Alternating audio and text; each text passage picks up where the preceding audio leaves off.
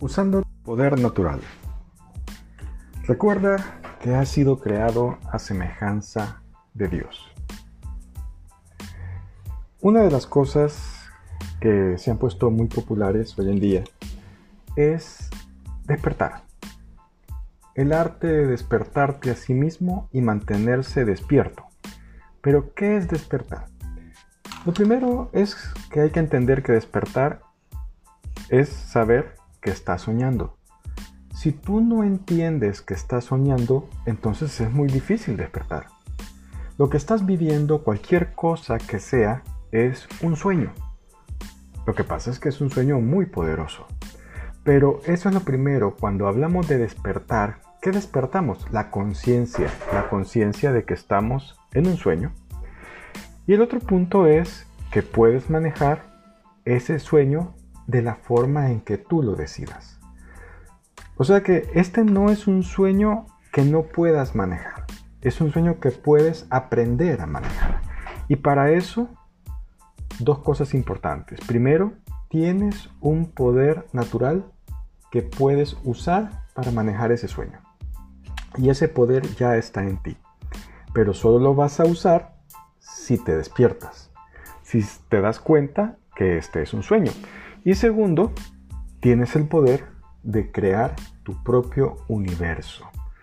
Y esa es otra cosa importante. Cuando despiertas, te das cuenta de que tú manejas tu vida, de que tú manejas tus emociones, de que tú manejas tus creencias. Mientras no despiertas, crees en las creencias que otros te contaron y sientes las emociones que te dijeron otros que sintieras. Ante tal estímulo vienen las emociones. Me enojo. ¿Por qué? Hay personas que no se enojan ante ese estímulo. ¿Cuál es la diferencia? Que a ti te enseñaron a reaccionar de esa forma, pero a los otros les, enseñaron a reaccionar de una forma diferente. O sea que no es el estímulo lo que genera la reacción, sino que la reacción ya está adentro de ti esperando por ese estímulo. Cuando te das cuenta de que estás dormido y que estás gastando enormes, pero enormes cantidades de energía en mantenerte dormido, al despertar te das cuenta que tienes enormes cantidades de energía cuando despiertas que esas cantidades de energía que utilizabas al dormir ahora están a tu disposición si es que tú eres capaz de despertar. Ah, por ejemplo, supongamos que una persona ante un evento se entristece y se decepciona y cae en una depresión. Esta persona, ya que le enseñaron que ante ese evento tenía que deprimirse, ¿qué hace? Gasta unas enormes cantidades de energía. De hecho, la depresión son cantidades ínfimas de energía que no te permiten hacer cualquier cosa o lo que tú quieras hacer.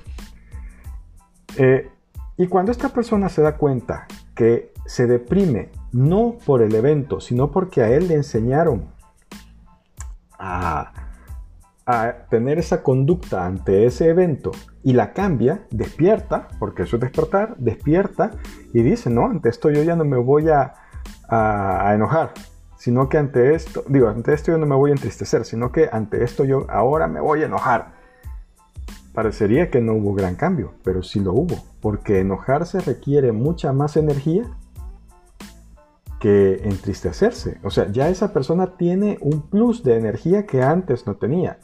Pero si sigue despierto y se da cuenta que ese enojo no es más que un reflejo que también le enseñaron y dice, no, ante esto voy a mantener la calma y buscar las soluciones.